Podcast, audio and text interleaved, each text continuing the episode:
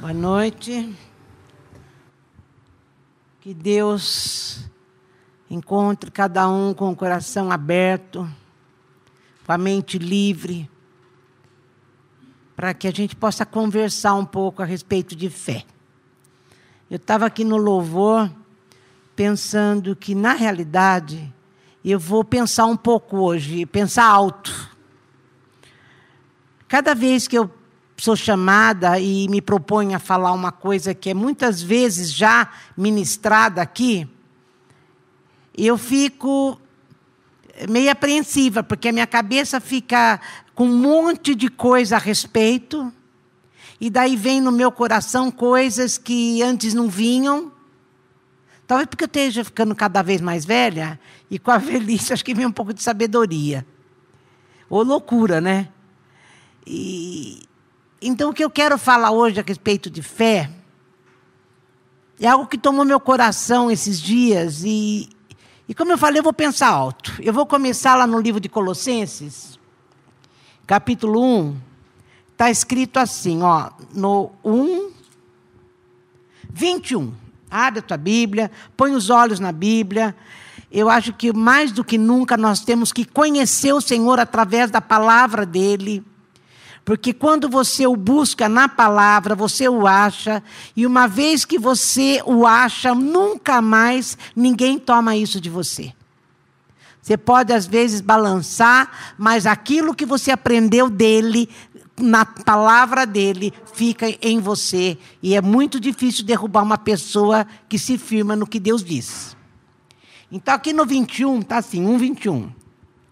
Eu tenho que ter fé para quê? Olha para que, que, que a gente precisa ter fé. Eu já vou falar um pouco sobre a fé. É que a gente põe na cabeça que fé é algo que me faz conseguir alguma coisa de Deus. Primeiro, que fé é uma, é uma virtude, é um dom que Deus nos dá. É Deus que dá fé. Se eu estou em Deus, é porque Deus me deu fé para vê-lo, para enxergar, para crer que tudo que ele disse é verdade, que ele é quem ele disse que era. Então, fé é uma coisa, como a gente acabou de cantar, é porque você não aguenta mais confiar em você. Agora você sabe que Deus é que está no controle da tua vida. E antes que eu leia, deixa eu falar uma coisa que veio na minha mente de novo. No deserto, quando o povo saiu do Egito para ir para Canaã, a peregrinação deles é a mesma peregrinação nossa aqui na vida, né? Eles tinham, eles viam Deus, eles viam os sinais de Deus todos os dias. Era nuvem, era coluna de fogo, era maná que caía do céu, era água que saía da fonte. Deus fazia milagres e milagres. E a gente cantou aqui, mesmo que eu não veja, o que eu aprendi, o que eu sei e que guardo no meu coração, tem que fazer com que a gente continue a peregrinar. Que olha o que está aqui, agora sim eu vou ler. Vocês são um exemplo, é Paulo falando para os colossenses, do que ele é capaz de fazer. Houve um tempo em que vocês estavam de costas para Deus, numa atitude de rebeldia, sem perder a oportunidade de causar aborrecimentos a Ele. Mas agora, ao se dar completamente na cruz, morrendo de fato por vocês Cristo os trouxe para o lado de Deus e acertou a vida de vocês, deixando-a íntegra e santa em sua presença. Não recusem um presente desses. Permaneçam firmes no vínculo da verdade, sintonizados com a mensagem e atentos para que não sejam distraídos ou desviados. Não há outra mensagem, apenas esta. Toda criatura debaixo do céu ouve a mesma mensagem. E eu, Paulo, sou mensageiro dessa mensagem. Pulei para o 26. Esse mistério, o fato de Deus ter nos resgatado e nos trazido de volta para Deus, permaneceu sem ser esclarecido por muito tempo, mas agora é desvendado. Deus quis que todos, não apenas os judeus, conhecessem esse rico e glorioso segredo por dentro e por fora, independentemente de origem e de filiação religiosa. O mistério, em poucas palavras, é este. Cristo em vocês, isso dá a esperança de participar da glória de Deus. Na outra tradução está Cristo em vós, a esperança da glória. Simples assim. Esse é o âmago da mensagem. Anunciamos Cristo, alertando as pessoas para que nada acrescentem essa mensagem. Nosso ensino foi ministrado num espírito de profundo bom senso para conduzir cada pessoa à maturidade. Ser maduro é viver o essencial, Cristo. Nada mais e nada menos. É por isso que trabalho tanto, dia após dia, ano após ano, fazendo o melhor que posso, com o vigor que Deus tão generosamente me dá. Eu, quando li esse texto, eu entendi. Tudo isso, a obra de Cristo na nossa vida, ele veio mesmo consertar a nossa vida com Deus. Pensa bem, o Deus que criou tudo, o Deus criador, o Deus dono da terra, o Deus todo-poderoso, o Deus magnífico, esse Deus onipotente que existe e que a gente sabe que é real. Ele quis a gente de volta. Ele falou: Eu quero meus filhos de volta. E Cristo veio fazer isso. E tudo isso foi feito de graça. Nós nada fizemos, nem para crer nisso nós nada fizemos. Foi um presente, é graça. E é isso que Paulo está falando. E para eu nunca perder isso, essa é a mensagem. Para que eu nunca perca isso, escrito em voz, esperança da glória, eu preciso de fé. É isso que é fé. Eu saber desse mistério, é eu ter certeza de que realmente Deus vive em mim agora e que eu sou dele, e eu só estou peregrinando nessa terra como aquele povo peregrinou no deserto. Eu estou a caminho de casa, a caminho de Jesus Cristo, que para mim Canaã é Jesus Cristo. Ele está nos transformando enquanto peregrinamos, enquanto estamos aqui. Ele está nos transformando a imagem e semelhança de Cristo. E tudo isso é linguagem de fé. Não é bem a fé que todo mundo prega. Muita gente prega que se eu tiver fé, eu vou, ser, vou viver muito bem nessa terra. Que se eu viver, tiver fé, eu vou viver melhor do que aquele que não tem fé. No entanto, Salomão disse que o sol vem para todos, o bem vem para todos, Deus dá para todos, como ele falou aqui. Agora, como que eu vou passar essa minha vida? Como que eu vou viver essa minha peregrinação enquanto estivermos aqui? Com a certeza de que Deus está em mim ou sem Ele? É disso que se trata a, a, a linguagem de fé. Vamos lá para Hebreus capítulo 11. Já preguei muitas vezes isso, muitas vezes isso. E às vezes fica imaginando, a gente fica imaginando que fé é realmente alguma coisa mágica. Não é. Não é. Fé é isso. Eu carregar dentro de mim a certeza de que sou filha de Deus. E eu vou repetir isso a noite inteira hoje. Amada de Deus. E enquanto aqui, enquanto eu vivo aqui, as coisas vão acontecendo e Ele cuida de mim. Mas o mar não se abriu, mas Ele cuida de mim. Eu tenho que crer que porque Ele cuida de mim e Ele é meu, o que vai me acontecer é o melhor da minha vida. Ele vai sempre fazer o melhor para mim, mesmo que o melhor dele não seja aquilo que eu imaginei. Talvez eu imaginasse que se ele abrisse o mar e eu conseguisse andar como ele fez com o povo lá, seria o melhor. Mas se ele não abrir, é porque ele me quer. E vem, vem morar comigo logo. É essa, é essa linguagem que Paulo fala. Gente, o livro de Hebreus, ele vem falar de Jesus Cristo. Ele vem falar exatamente isso, para mostrar o papel da redenção de Cristo na nossa vida. Ele vem fazer isso. E no capítulo 10 de Hebreus, abre a tua Bíblia lá. No 19 está assim. Portanto, amigos, Podemos agora, sem hesitação, caminhar direto para Deus, até o lugar santo, tá vendo? Ele me salvou, eu fui resgatada, já sei dessa obra de Cristo na minha vida, agora eu estou caminhando em direção a Deus. A Canaã, Jesus Cristo para mim. Jesus preparou o caminho pelo sangue do seu sacrifício e atua como nosso sacerdote diante de Deus. A cortina que dá acesso à presença de Deus é o seu corpo. Para isso eu tenho que ter fé. Puxa vida, eu sou ruim. Eu sei da minha maldade, eu sei de que eu não mereço nada, eu sei das coisas que ainda estão no meu coração, mas aqui está dizendo que Jesus morreu na cruz para preparar o caminho de volta para casa, de volta para Deus. Eu imagino, o autor de Hebreus, ninguém sabe quem foi que escreveu o livro de Hebreus. Mas o autor de Hebreus devia estar falando assim: nossa, é demais isso. É muita graça. Como Cristo morre, Deus morre. Para que o corpo dele me leve, daí eu posso voltar para casa, o caminho está aberto. Ele abriu o caminho, o caminho santo. Tenho que crer cada dia mais que ele realmente está aqui. E essa fé, gente, que a gente tem nisso, nessa obra de redenção de Cristo, nos leva a uma vida de transformação. Uma vida de peregrinação rumo a Jesus Cristo.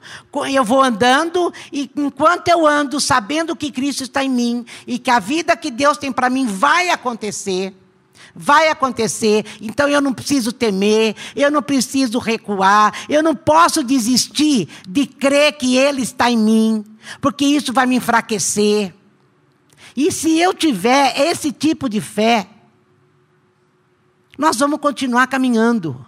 Nós vamos caminhando sabendo que Deus está no meu amanhã que Ele sabe das minhas necessidades, que eu não preciso mais é, crer em mim, que eu vou ter que fazer muita coisa para poder viver. Agora, a fé que vem disso é uma fé que resulta em obras, porque a fé sem obras é morta. Já, como eu falei, é uma vida de transformação. Para ser transformado todo dia, a imagem de Jesus, dá um trabalho. Ninguém senta e fica esperando Deus transformar, isso não existe. A fé que, que, que crê que Cristo mora em nós, me leva diariamente a entregar minha vida a Cristo, e isso vai me transformando mais e mais a semelhança de Cristo. É para isso que nós estamos aqui para sermos levados a sermos semelhantes a Jesus. Haja fé, né? Já pensou? Pela fé, eu, eu, nós somos Cristos. Será que eu posso falar isso? Nós somos Cristos pela fé. É isso que, que Deus está fazendo nas nossas vidas. Aqueles que realmente creem nesse tipo de assunto, nesse tipo de coisa. Eu sei, gente, que o que eu estou falando é para gente madura, é para quem realmente ama Jesus. Porque para quem não ama Jesus, não vai gostar desse assunto. Vai querer continuar crendo que fé é algo mágico que vai me acrescentar coisas nessa vida. E aqui no, ainda no 10, 22, ele fala assim: que já que então, olha lá, Deus, a cortina que dá acesso à presença de Deus é o seu corpo.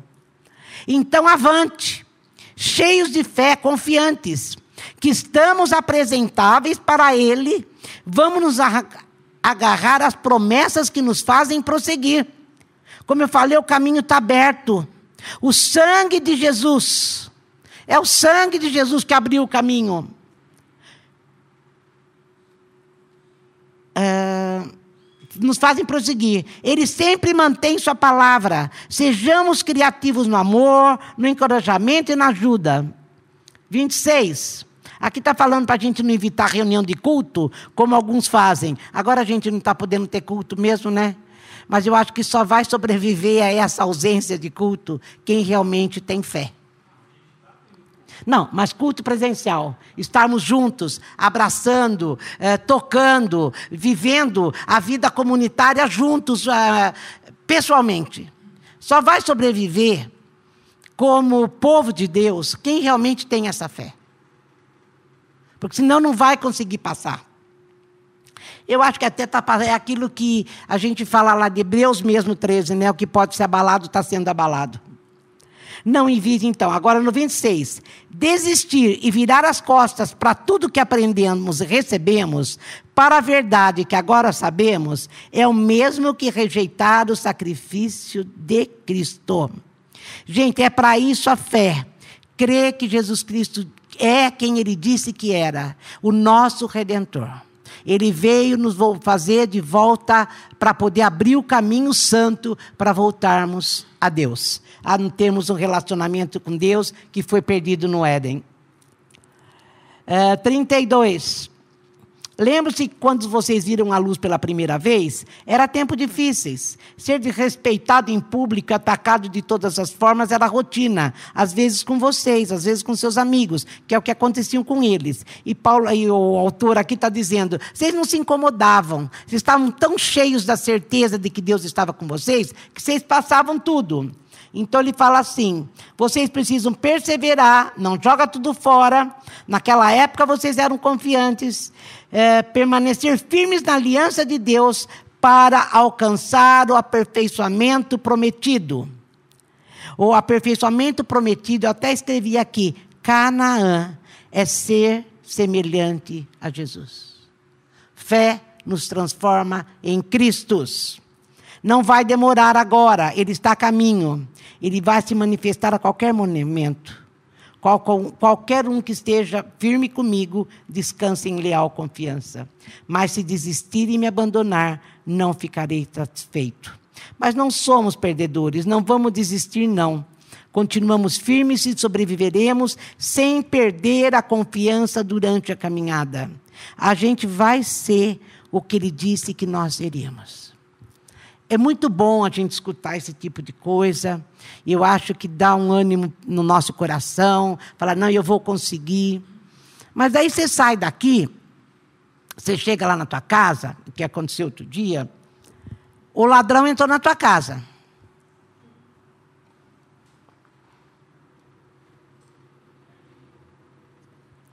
A primeira coisa que vem na tua mente é aonde estava Deus. Deu para entender o que eu quero dizer? Porque acontece. Acontece com quem tem fé e acontece com quem não tem fé. E para esse que tem fé, Deus espera que Deus sabe de todas as coisas. Deus sabe de todas as coisas. Aconteceu comigo como podia ter acontecido com a pessoa ali da esquina. Deus está na minha vida, Ele vai cuidar de mim. É esse tipo de reação que Deus espera para aqueles que dizem que têm fé. E acontece, gente. E acontece, eu sei do que eu estou falando. Eu sei do que eu estou falando. E é por isso que o autor de Hebreus fala: não desiste de crer que Deus está em você. Não desiste de crer na obra redentora de Cristo. Não desiste de crer que Ele comanda a tua vida, que enquanto você está sendo transformado em imagem de Jesus Cristo, que é esse seu papel aqui, e para isso você tem que ter fé e não perder a graça de Deus, porque tudo é graça. Deu para entender? É tudo graça.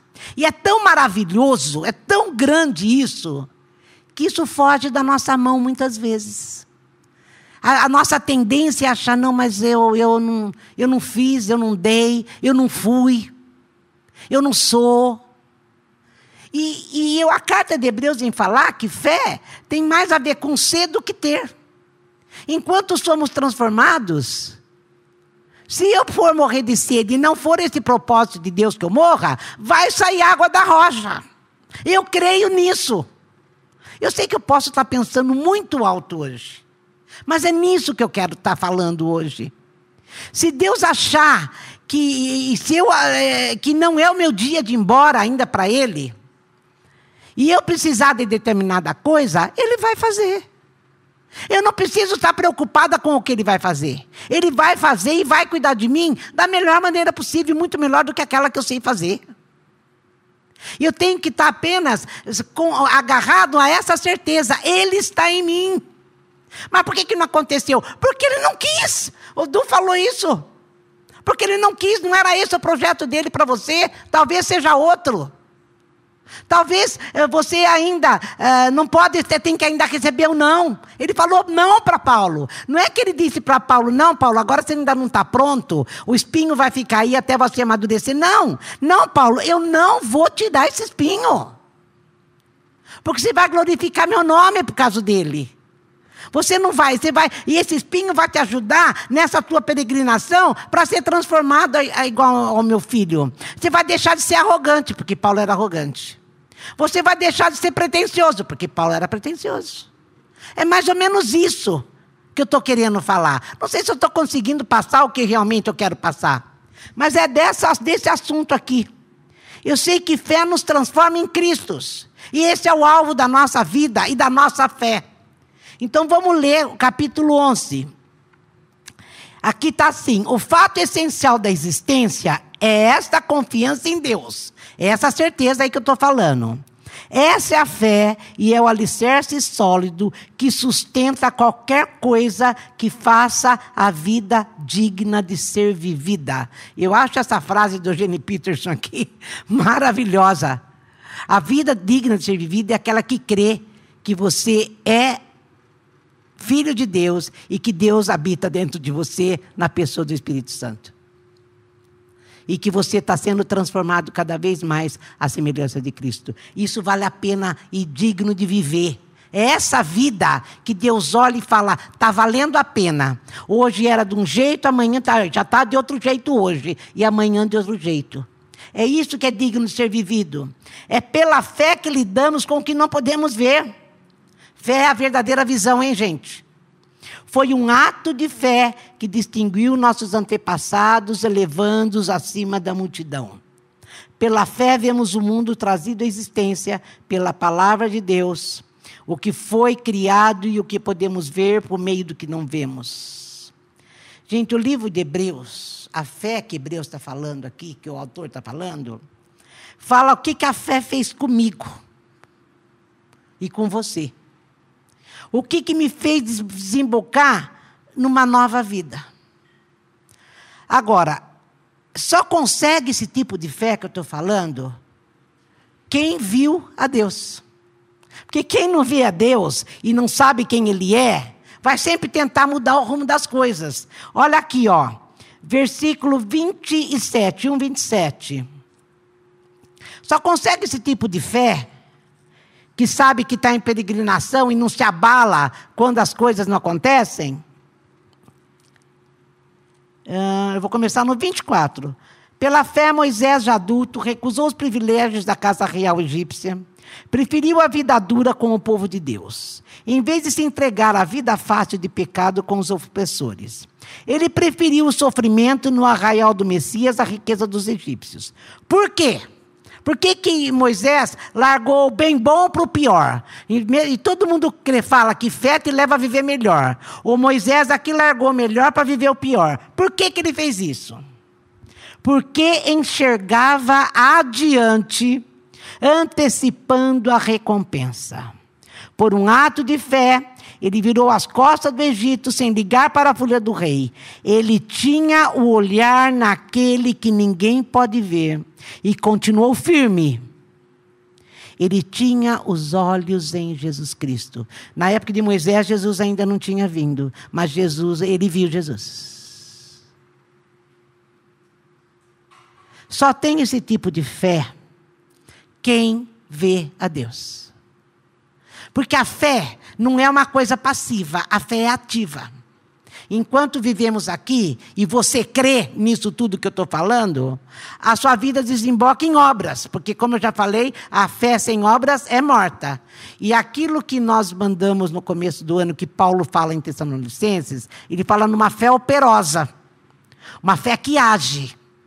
Não é porque Deus está em mim que eu vou sentar, já que a vida vai me dar o que tem que dar, e eu vou ficar sentado. Não é disso que eu estou falando. Porque quem tem essa fé, ela desemboca em obras. O livro de Hebreus vem falar que a fé, eu até grifei alguns, eu não sei se eu vou ler. Começa no versículo 4. Onde que está o 4 aqui? Aqui. Que a fé, quem tem essa fé, ela, ele dá em vez de pedir. Porque é o que está aqui, ó. Por um ato de, de fé, Abel apresentou a Deus um sacrifício melhor que o de Caim foi aquilo que ele acreditava, não o que ele trouxe que fez a diferença. Abel, gente, ele tinha comunhão com Deus. Ele tinha comunhão com Deus. E quem tem comunhão com Deus, ele dá. Ele dá primeiro para Deus. E sempre com o coração aberto. Olha, então o que fez diferença foi não o que ele trouxe, foi como ele se foi diante de Deus, porque ele acreditava, porque sem fé é impossível agradar a Deus. Eu estava lendo sobre fé, e o David Kirkson falou uma coisa muito bonita. Ele disse estava falando da fé de, Abra, de Abel e de Caim. Ele estava falando que Abel, ele trouxe um sacrifício. Porque a gente ouve falar muito sobre isso, né? Porque Abel era bonzinho, Caim era ruim, é nada disso. Era tudo graça. O Abel, ele trouxe um sacrifício que exigia uh, um cordeiro. Daí ele abriu, deu o sangue e queimou a gordura. E ficou ali até que a gordura queimou e subiu para Deus. Isso, gordura significa comunhão. Porque ele ficou sentado, conversando com Deus, até que toda a gordura foi queimada. Então ele gastou um tempo ali com Deus e ele tinha prazer nisso. Agora, o Caim, ele levou frutas, talvez as melhores frutas que ele tivesse no pomar, mas não envolveu essa comunhão. Ele chegou ali com a cesta, entregou e foi embora. Eu achei isso muito bonito. Então, gente, essa fé que Deus tem para que, que, que, Deus gosta e que, que, que Ele espera de nós, é uma que agrada a Deus, é essa fé que tem prazer em Deus. Busca a comunhão com Deus. Já que eu estou aqui e eu creio nisso, eu tenho prazer em ter comunhão com meu Pai. Agora que o caminho está aberto, eu tenho comunhão com Ele o tempo todo. É disso aqui que está falando o autor. Outra coisa, o Enoque é a mesma coisa. Ele tinha, ele agradou a Deus porque ele tinha prazer em Deus, que estava no versículo 5. No 7, ele fala aqui de Noé. Noé construiu um barco em terra seca. Ele havia sido avisado de algo que não podia ver, agiu apenas com base no que foi dito a ele. Quer dizer, Deus falou para ele: vai chover, nunca tinha chovido, e ele acreditou. Sua família foi salva. Noé tornou-se íntimo de Deus. Olha que lindo isso. Seu ato de fé estabeleceu uma linha divisória entre a maldade do mundo descrente e a justiça do mundo que cria. Existe uma diferença do que crê do que aquele que vive sem Deus. Porque, como ele está falando, Noé, porque creu, ele foi fazer aquilo que Deus disse para ele fazer. A fé age. No versículo 8 Abraão respondeu ao chamado, ele falou: Deus chamou ele para ir para Canaã, e ele respondeu porque ele cria que Canaã era a cidade que ele vi, que teria, mas ele também viu a cidade planejada, gente, porque olha, por um ato de fé, Abraão disse sim ao chamado de Deus, partiu para um lugar desconhecido que se tornaria seu lar. Quando ele saiu, não tinha ideia para onde estava indo. Por um ato de fé, foi residir no país que, de acordo com a promessa, seria dele. Viveu ali é, como estrangeiro, morava em tendas. Isaac e Jacó viveram o mesmo, quer dizer, os filhos, né? Vivendo pela mesma promessa. Porque Abraão agiu assim, mantendo o olhar numa cidade invisível que tem fundamento reais e eterno, a cidade planejada e construída por Deus. Assim como Moisés fez, Abraão também. Eu acredito que Abraão largou tudo que tinha, tudo que ele podia, representava a família para ele, foi fazer família no deserto. E não é nada fácil viver no deserto, como não é nada fácil viver em peregrinação aqui, como nós estamos. Se nós não mantermos os nossos olhares nessa cidade invisível que tem fundamentos reais e eternos, se o tempo todo em que a, que a luta chegar eu não tiver essa visão, eu vou desarmar minha tenda e vou voltar para casa. Eu vou falar, não, não quero mais. Eu vou viver como todo mundo vive. Eu vou trabalhar, vou viver do meu jeito, vou ganhar do meu jeito, porque não está dando. Mas por isso que eu falei, nós temos que ter olhar o tempo todo nisso que Cristo veio fazer e faz em nós. Abriu o caminho santo e hoje eu estou rumo a Ele. Aqui nessa terra nós estamos apenas de passagem, peregrinos e forasteiros. Aqui no 13 a 16 ele está falando que, diferente do que se prega, a fé não dá tudo o que eu quero, ao contrário, eles não tiveram nada. No 17, Abraão também, na hora que foi levar Isaac para apresentar a Deus, ele creu na palavra, porque olha que lindo que está aqui. Pela fé, Abraão, na hora da prova, ofereceu Isaac de volta para Deus, agindo com fé. Ele estava disposto a devolver o filho prometido, seu único filho, assim como ele havia se mostrado feliz em recebê-lo. Isso depois de Deus ter dito a ele: Seus descendentes virão de Isaac. Se todo mundo sabe, Abraão não tinha filhos, já velho, Sara já velha, Deus deu o filho para ele e falou que os descendentes dele seriam como as areias do mar, areias do mar, e que toda a terra seria abençoada através desse filho. E de repente, no meio da história, eu acho que ele já tinha uns 17 anos, Deus falou: Eu quero agora teu filho. O que estava no coração de Isaac? Deus não é menino e Deus não é louco. Se ele disse que meus descendentes viriam através dele, eu vou dar, porque então Deus ressuscita.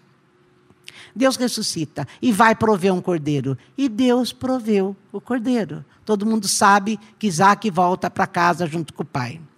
E ele creu na palavra de Deus. Ele não perdeu aquilo que estava no coração dele. Mas por quê? Porque ele viu a Deus. Nos versículos anteriores eu falei. Ele não tirou os olhos de Deus. Uh, Jacó, Isaac também vislumbrou o futuro enquanto abençoava. Por um ato de fé, Jacó abençoou os filhos. Eles viram que a bênção não era só desejo, realmente acontecia. José, na hora da morte, ele sabia que, como Deus tinha dito, o povo estava no Egito, voltaria para Canaã. Então ele falou: quando vocês voltarem para Canaã, porque ele morre no Egito, José, vocês levem os meus ossos. Depois de muito tempo, José já morto, quando eles voltaram para Canaã, levaram os ossos de José para ser enterrado lá. Os pais de Moisés, após seu nascimento, o esconderam por três meses pela beleza do bebê, desafiaram o decreto real. Daí vai falar aquele texto que eu já li de Moisés. E continua fazendo um monte de coisa. E falando de Raabe, de, de, de contornar Jericó, eh, de coisas que parecem loucura.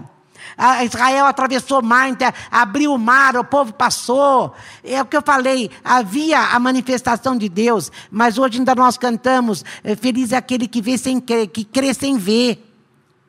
Mas eu creio no que? No que eu vejo aqui. No que Deus tem se mostrado para nós. Nós temos visto Deus. Deus tem se manifestado na minha e na tua vida. Deus faz milagres na nossa vida. Deus faz.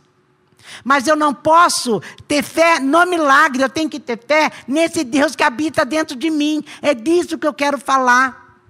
Eu nunca vou poder perder esse mistério da graça que me tomou e falou: não, vocês são meus. Enquanto vocês estiverem aqui, vocês vão viver diferente daqueles que da injustiça do mundo, né? Porque vocês vão viver justos comigo. Eu não vou abandonar. Vocês não vão perecer. Vocês não podem abandonar essa certeza que está no peito de cada um de vocês. Por isso que eu falo, nós temos que ter fé nisso na, na experiência que nós tivemos em ver a Deus através de Jesus Cristo. Hoje nós vemos a Deus em Jesus. Então, nada que nos aconteça, eu não consegui o emprego, eu fui roubado, eu, eu, eu, sei lá, morreu o filho, morreu o pai. Eu não posso perder essa certeza que aqui, logo tudo isso vai passar. Faz um ano e meio quase que nós estamos tudo um ano, né? Não é um ano e meio, é que já estou vendo um ano e meio. Todo mundo paralisado. Nós não podemos viver dessa forma. Nós temos que continuar caminhando sem desistir de crer que Deus que me comprou através do sangue de Jesus de graça. Essa obra maravilhosa, Cristo em nós, a esperança da glória, eu não posso perder por nada.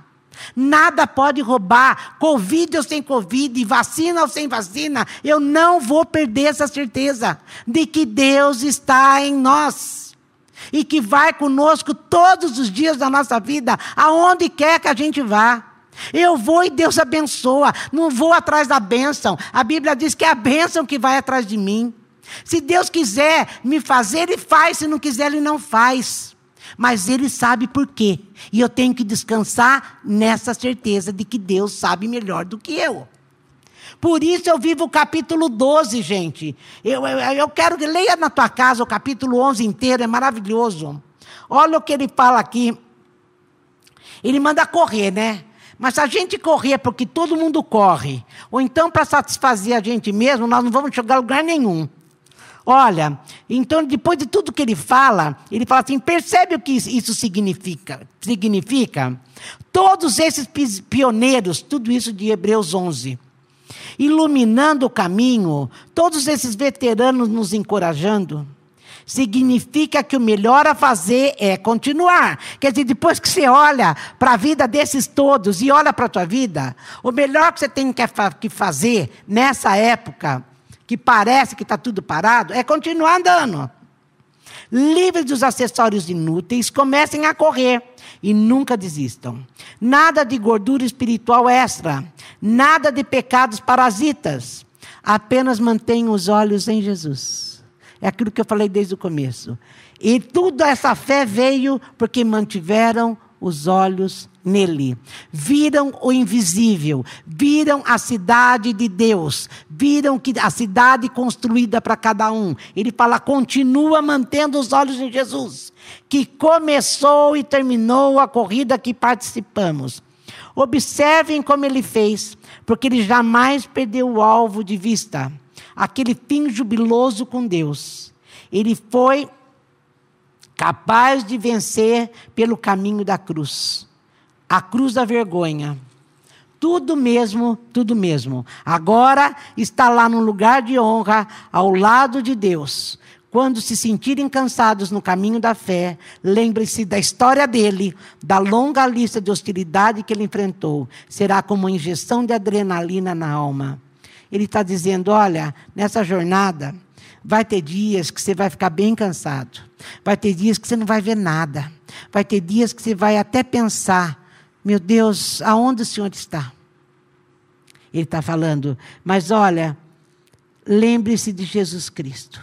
Olha para Jesus, autor e consumador da nossa fé. Tudo vai passar. Tudo vai passar. Tudo vai passar. Nós vamos viver o melhor de Deus. Cristo em nós, a esperança da glória. Volto a dizer, eu tenho que ter fé para poder ter vitória nesse mundo. Ter fé que Deus está em mim na pessoa de Jesus Cristo e do Espírito Santo.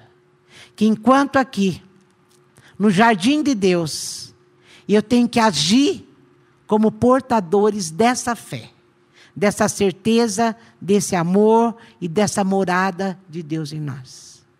Paulo chama isso de né, lá no livro de Colossenses, ele fala muito sobre isso, de grande mistério. Esse mistério da graça. Esse mistério que ficou oculto por muito tempo, mas agora nos é, nos é revelado. E o que, que nós vamos fazer com essa revelação? Ficar batido quando o sol não nascer? Ficar batido porque não foi da maneira que eu esperei? Não. Eu tenho muito mais dentro de mim do que aquilo que eu penso ou do que eu sei. E que o Espírito Santo possa fazer isso comigo e com você.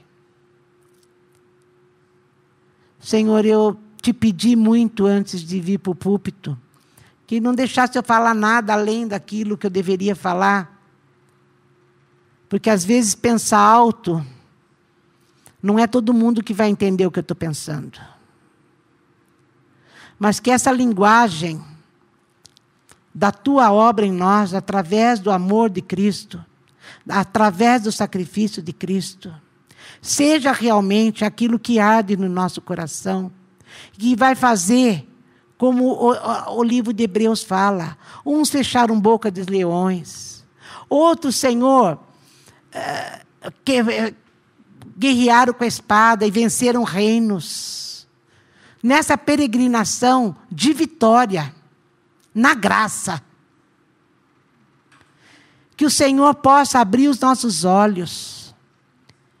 Que as lágrimas não embassem o nosso olhar, como diz aquela canção. E que a gente possa ter os olhos fixos no teu amor e no seu cuidado por nós. Porque o Senhor já fez o que tinha que fazer por nós. O Senhor já habita em nós através de Jesus Cristo. O Senhor garante que vamos passar em vitória nesse mundo. O Senhor garante que nós vamos chegar lá. O Senhor garante que a cidade está me esperando. O Senhor garante. E enquanto isso, transforma mesmo a minha vida e a nossa vida em Cristo Jesus. Em Cristo.